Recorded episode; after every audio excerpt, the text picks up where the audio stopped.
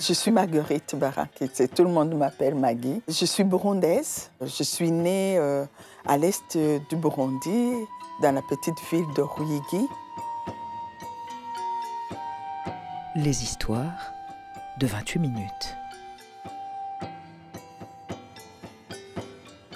24 octobre 1993, au Burundi. Des affrontements sanglants font rage entre Hutus et Tutsis. Les maisons flambent, les machettes découpent. Femmes, enfants, vieillards sont rassemblés dans l'évêché de Marguerite Barankitse. Cette nuit-là, 72 personnes sont assassinées sous ses yeux, mais 25 enfants sont sains et saufs. C'est le début de son engagement et la naissance de la maison Shalom. En exil forcé depuis 2015, Barankitse poursuit son œuvre depuis le Rwanda. Écoutez l'histoire de celle qu'on surnomme l'ange du Burundi. En 1993, il y a eu une rencontre avec tous les chefs d'État africains, avec euh, le président français Mitterrand, qui avait dit au, président africain d'essayer de, faire, de démocratiser leur régime. Donc, chez nous, on a organisé des élections démocratiques. Et c'est pour la première fois qu'il y avait été élu un président donc Hutu depuis plus de 40 ans. Il a été assassiné par un groupe de, donc, euh, de militaires, donc euh, Tutsi. Et alors, euh, il y a eu une guerre civile. Les Hutus, dans les villages, ils ont commencé à tuer les Tutsis.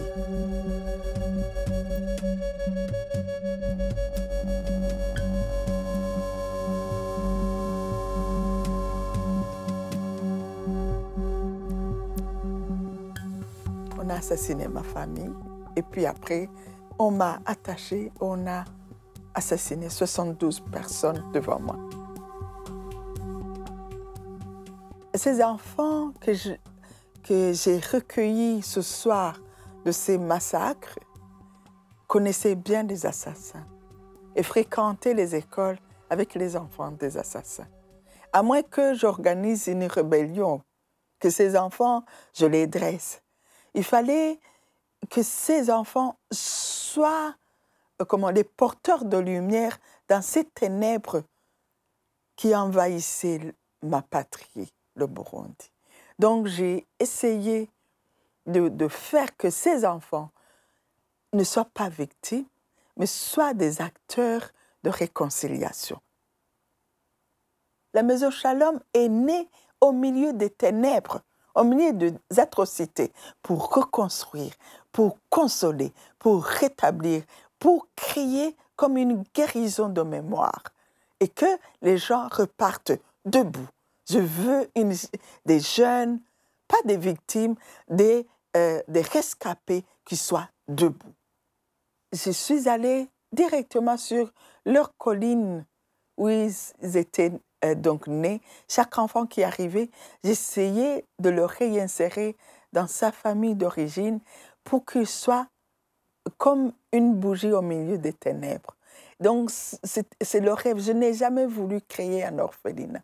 Je me disais, puisque l'origine de la, de la guerre civile au Burundi, c'est l'ignorance, je vais transformer, reconstruire les cœurs de ces enfants et qu'ils changent de, de, de, victime en, en acteur. Et c'est comme ça qu'on est allé même dans les prisons voir les assassins de leurs parents. On est allé sur les collines et on a créé un havre de paix pour que le Burundi soit un pays. Le Burundi, ma maman, le Burundi, devienne un pays où il fait bon vivre. J'ai voulu refuser la haine je n'ai pas baissé les bras parce que je savais que celui qui m'avait donné la mission était plus fort que les assassins, était un Dieu amour. J'ai voulu le montrer et le prouver. Jamais, jamais je n'ai pensé que je manquerais de quoi donner à mes enfants. Parce que le, la première chose dont on a besoin quand on est enfant, c'est la tendresse, c'est l'amour. Donc je pouvais les donner, même quand je n'avais rien à leur donner comme nourriture. Je chantais pour eux.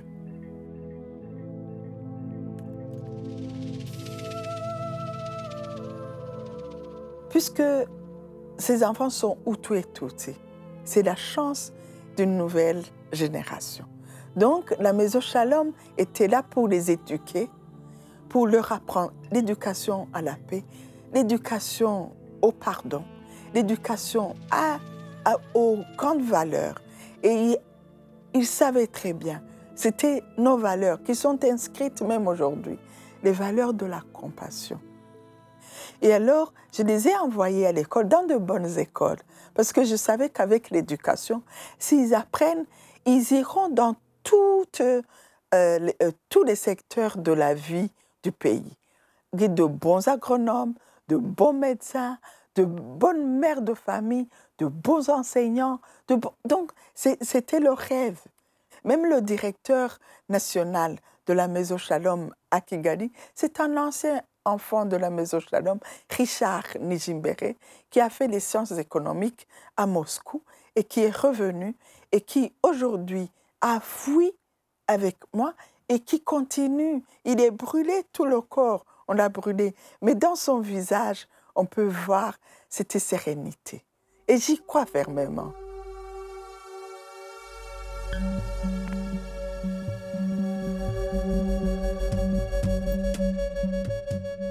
Il y a eu des victimes donc, qui ont été euh, mutilées, des enfants qui portent les marques, comme Richard, comme Dominique, comme Aline, donc qui ont eu des machettes, d'autres une grenade à la bouche, comme Dieu donnait. Il y a eu des enfants prisonniers aussi qu'on avait mis dans la prison, des enfants en conflit avec la loi, que j'ai retirés des prisons. Il y a eu des enfants de la rue, il y a eu des enfants malades du sida, il y a eu des enfants, euh, donc des enfants soldats. Tous ces, tous ces jeunes, je leur disais, vous, avez, vous êtes l'espérance du monde. Un monde, un monde de frères et de sœurs. Un monde où chacun peut chanter même hymne, l'hymne de l'humanité. L'humanité qui doit rayonner de cette fraternité.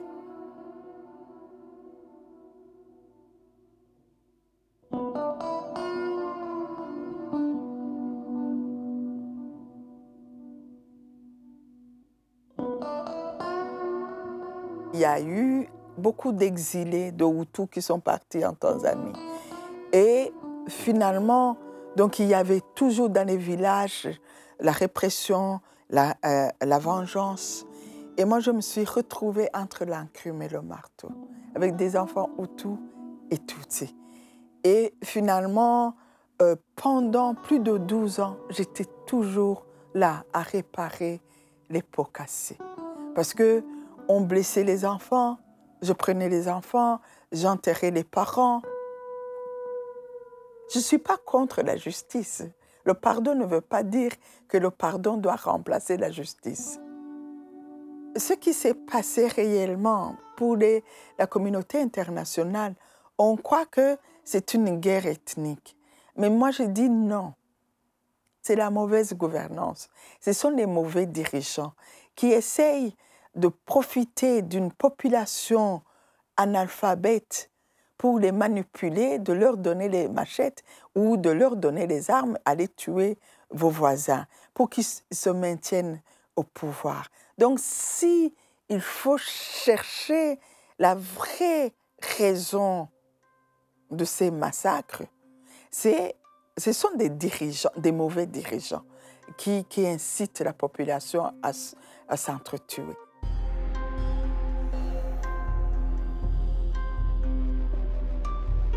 Je suis tête de liste comme criminel putschiste de mon pays. Et on a failli me tuer et comme la vie vaut mieux que la mort, je me suis dit, je vais continuer à aider, à aider à recréer encore, encore une fois cette jeunesse, à les envoyer à l'école. Le travail que je fais donc euh, euh, au Rwanda, c'est d'envoyer, j'ai envoyé des, des jeunes qui avaient été blessés retourner à l'université, euh, le travail de, donc, euh, euh, les professionnels, l'enseignement des métiers, en art culinaire, en couture. C'était robes, ce sont eux qui l'ont fait dans le camp des réfugiés.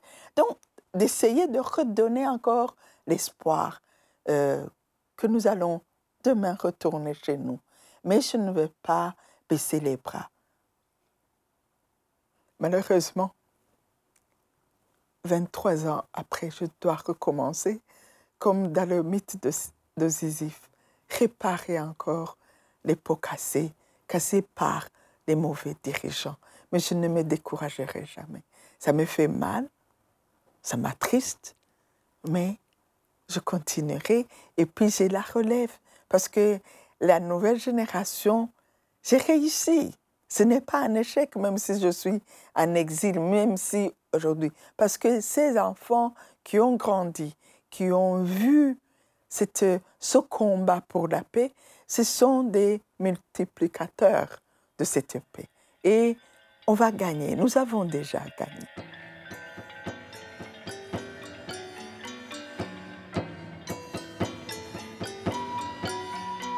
Arte Radio.com